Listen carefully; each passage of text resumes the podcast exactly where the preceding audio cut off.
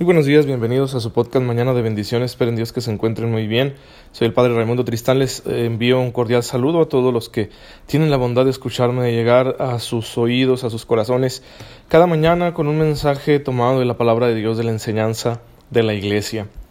Y pues es viernes, gracias a Dios, el cuerpo lo sabe, nos está pidiendo descanso, relajarnos, pero pues es difícil, todavía queda un poco de nuestra jornada laboral, algunos todavía el sábado tienen que entregarse bastante, mediodía o todo el día. En fin, hermano, no nos falta la gracia de Dios para que hagamos bien nuestro trabajo. Así que hay que estar bien puestos, bien eh, firmes en nuestra convicción de agradarle a Dios en todo lo que hacemos, haciéndolo de la mejor manera posible, porque es un servicio, nuestro trabajo es un servicio para los demás, es, es algo que ayuda a que los demás crezcan, así que debemos verlo siempre desde esta dimensión positiva.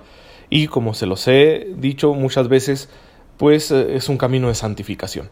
Nos santificamos haciendo lo que tenemos que hacer, lo que nos toca que para ello recibimos la gracia de Dios, porque sí, en muchas circunstancias vivir de esta manera pues resulta arduo, resulta complicado, pero eh, ahí está la gracia de Dios iluminando nuestros pasos, nuestras decisiones, nuestra manera de resolver problemas, etc. Confiando en la gracia de Dios podremos salir adelante en todo lo que tenemos que hacer viviéndolo cristianamente. Eh, les invito a que observen los signos de los tiempos, a, que orienten bien eh, su capacidad de informarse, Sí, hoy tenemos un problema, ¿no? Porque si tú no, no atiendes a los medios de comunicación, pues estás desinformado. Pero luego al atenderlos hay que saber cómo distinguir entre fuente y fuente porque luego estamos mal informados. ¿sí? Con un exceso de información que, que, nos desorienta y que resulta difícil ubicarnos en medio de esa información para poder eh, tener una, una, mejor lectura ¿sí? de, de las cosas que están sucediendo en nuestro país y en el mundo. Eh, un llamado de nuevo a que, a que oremos por la paz y a que seamos constructores de la paz, porque eh, esta ola de violencia no se termina. Sigue azotando nuestro país, sigue azotando nuestro estado y es, es terrible ¿no? Que, que, sucedan estas cosas, que la gente tenga que vivir con miedo, que no exista el Estado de Derecho en, en algunas localidades de nuestro estado, que luego tengamos personas inocentes que han perdido un ser querido o que hay desaparecidos, etc. Eso es una cosa que no debería estar sucediendo. Si sucede por múltiples causas, bueno, hay que pedirle a Dios que nos ilumine para que sepamos hacer lo correcto, cada quien según lo que le toca.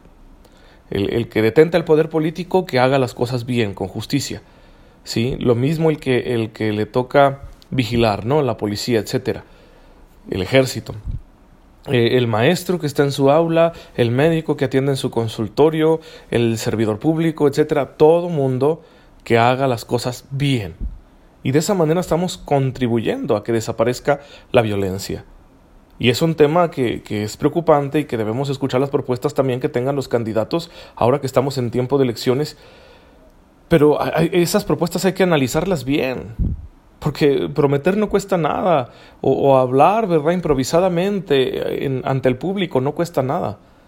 Pero luego verificar la factibilidad, la razonabilidad, la verdad de esas propuestas, pues eh, cuesta un poco más. Entonces, que, seamos capaces también de tener un oído crítico a la hora que escuchamos a los candidatos ofrecer distintas soluciones para este problema que aqueja a nuestro país y que trae tanta tristeza.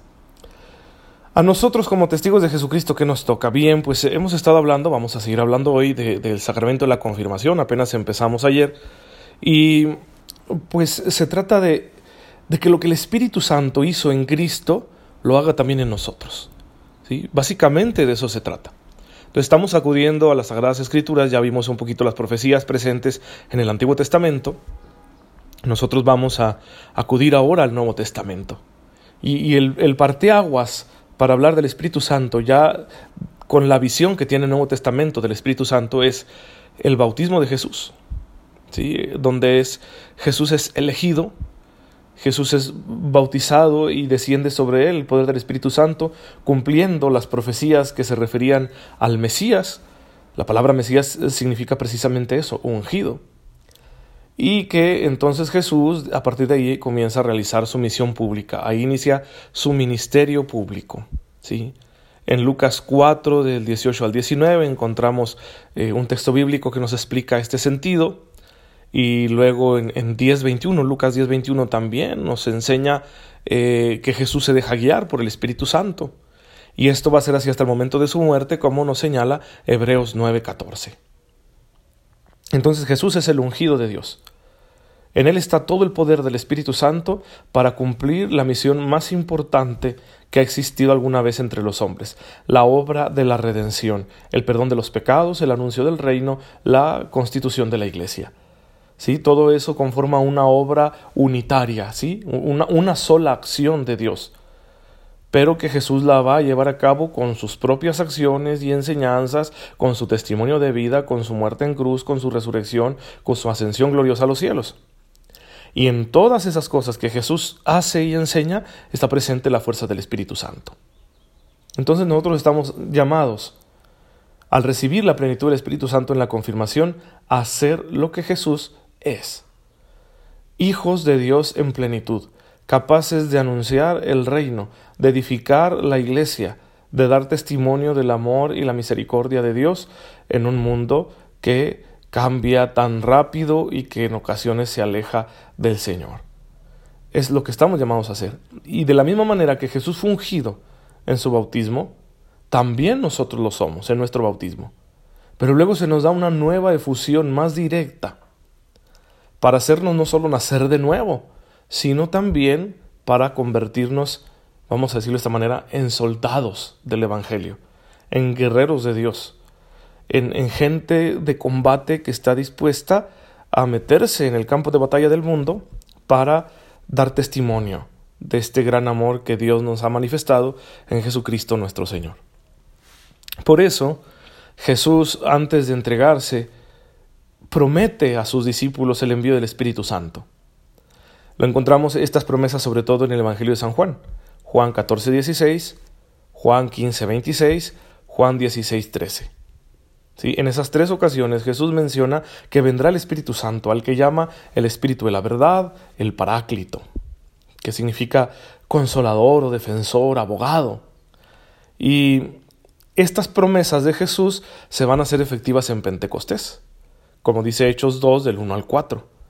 Pentecostés era una fiesta judía, en Jerusalén se habían congregado judíos venidos de todas partes del mundo por la fiesta que estaban celebrando, mientras que los primeros discípulos estaban reunidos en oración, siguiendo las instrucciones de Jesús, de quedarse allí en Jerusalén hasta que fueran revestidos con la fuerza de lo alto, una referencia al Espíritu Santo. Mientras oraban, viene esta situación de un ruido, un viento y las lenguas de fuego que se posan sobre sus cabezas. Y entonces, llenos del Espíritu Santo, salen a proclamar las maravillas del Señor hablando en lenguas. Un fenómeno, fenómeno que se conoce como xenolalia, ¿sí? Porque hablan lenguas extranjeras, ¿sí? La palabra senos significa esto, ¿no? Extranjero, diferente. Entonces, la senolalia es la capacidad de hablar lenguas extranjeras, de darnos a entender al extranjero. Y, y, esto conmociona a la ciudad de Jerusalén y vendrá la primer gran conversión. ¿sí? Al finalizar ese fenómeno, Pedro tomará la palabra y hará un discurso muy fuerte y entonces vendrá la primera conversión. Un buen número de personas que se convierten, que creen en Jesús, que se bautizan y que pasan a formar parte de la iglesia. Y así se cumple la profecía que encontramos nosotros en el libro de Joel, ¿sí?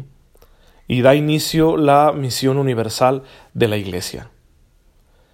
Ahora, ya está la iglesia llena del Espíritu Santo, pero ¿cómo se va a comunicar este don del Espíritu Santo, esta efusión del Espíritu Santo a cada creyente en particular, a cada bautizado en particular?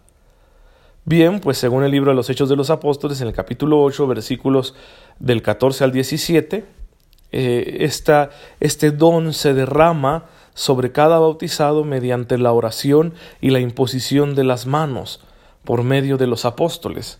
Es un texto bíblico muy interesante, el que se encuentra en el libro de los Hechos de los Apóstoles, capítulo 8. Vamos a, vamos a consultarlo. Permítanme aquí tantito en lo que abro mi Biblia digital, ¿sí? Para no batallar. Y pues eh, tenemos que sucede esto, ¿no? Eh, en el capítulo 7 nos narra el martirio de Esteban. Esteban muere dando testimonio de Cristo, es apedreado, y a partir de ahí se desata una persecución contra esos primeros cristianos de Jerusalén. y se dispersan, debido a la persecución se dispersan. Y algunos van a Samaria. Y en Samaria eh, Felipe, eh, empieza Felipe el diácono, recuerden que, que Esteban, Felipe y otros recibieron este ministerio del diaconado de parte de los apóstoles. Entonces Felipe el diácono va a Samaria y empieza a predicar y a bautizar. ¿Sí? La gente cree, se bautiza, este, etcétera.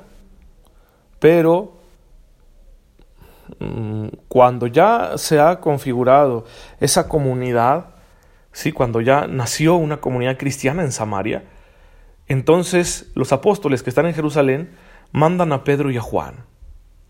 Y entonces Pedro y Juan, orando por ellos, ¿sí? les imponen las manos y reciben el Espíritu Santo porque aún no había descendido el Espíritu Santo sobre ninguno de ellos. Es decir, solo eran nacidos de nuevo por el bautismo. Y aquí ve la Iglesia la práctica por institución divina del sacramento de la confirmación. ¿Sí? ¿Qué, concluimos nosotros de este texto bíblico? ¿Verdad? Que, vamos a leerlo tal cual. ¿sí? Voy a a saltarme aquí unos versículos. Estamos en el capítulo 8 del libro de los Hechos de los Apóstoles. Cuando los apóstoles estaban en Jerusalén, oyeron que Samaria había recibido la palabra de Dios. Les enviaron a Pedro y a Juan, los cuales, habiendo bajado, hicieron oración por ellos para que recibiesen el Espíritu Santo. Porque no había aún descendido sobre ninguno de ellos, sino que tan solo habían sido bautizados en el nombre del Señor Jesús. Entonces les impusieron las manos y ellos recibieron el Espíritu Santo. La Iglesia, a través de este texto bíblico, concluye dos cosas. La necesidad de perfeccionar, ay, disculpen ustedes, entró una llamada, la necesidad de perfeccionar a, a los creyentes, a los bautizados, mediante la efusión del Espíritu Santo, una efusión plena del Espíritu Santo. Y que ésta solo llega por medio de los apóstoles, aquellos que han sido constituidos por Cristo como sacerdotes al servicio del pueblo de Dios. ¿sí? que serán los apóstoles y los presbíteros, tal y como nos lo enseña el libro de los Hechos de los Apóstoles. Entonces, eh, así la Iglesia ve la necesidad de la confirmación. No basta con nacer de nuevo, necesitamos esta efusión del Espíritu Santo para no solo vivir como hijos de Dios, sino también ser misioneros, ser continuadores de esta obra, dar testimonio en el mundo y evangelizar para que todos conozcan al Señor, lo amen y lo sirvan. Ese es nuestro propósito. Así que cada, cada persona que está bautizada está llamada a recibir esta plenitud del Espíritu Santo mediante la oración y la imposición de las manos de parte de aquellos que continúan el ministerio de los apóstoles. Hoy en día, obispos y presbíteros. ¿sí? Somos los que continuamos esta labor. Por eso es, importante ver eh, nuestra participación en el sacramento de la confirmación como una, un perfeccionamiento. ¿sí? Se trata de perfeccionar la obra que Dios inició en nosotros mediante el santo bautismo, para que ya no solo gocemos de los beneficios de la salvación, sino que nos convirtamos en promotores de esa salvación, anunciadores del reino, constructores de la iglesia, ¿sí? que seamos apóstoles en medio del mundo, dando a conocer el amor que Dios nos tiene. Y eso solo puede realizarse con la fuerza del Espíritu Santo. No es algo que, que nosotros podamos atribuirnos a nosotros mismos. Ah, no, pues yo quiero este, hacer una iglesia para anunciar el reino. No, no te lo atribuyes. Te lo da el Espíritu Santo mediante la iglesia. ¿Sí? Por eso el ministerio de los apóstoles, hoy en día obispos y presbíteros, para que recibamos esta fusión del Espíritu Santo. Procúrenla para ustedes mismos, procúrenla para sus hijos y si ya la recibieron, vívanla. Vívanla y vamos a ir, a ir viendo los efectos que tiene este sacramento en nuestra alma y cómo podemos vivirlo en nuestras circunstancias de cada día. Pero bueno, se nos termina el tiempo ya eso lo estaremos platicando a partir del día de mañana. Señor, te bendecimos y te damos gracias porque no te ha bastado con hacernos hijos tuyos, sino que has querido además comunicarnos la fuerza del Espíritu Santo, para que de igual manera que tu Hijo, ungido por el Espíritu, anunció tu voluntad en medio de las gentes de su tiempo, hoy también nosotros continuemos con esa misión. Te pedimos que nos ayudes a ser fieles a esta tarea que nos entregas, por Jesucristo nuestro Señor. Amén. El Señor esté con ustedes. La bendición de Dios Todopoderoso, Padre, Hijo y Espíritu Santo, descienda sobre ustedes y los acompañe siempre. Dios los bendiga, nos vemos mañana si Dios lo permite.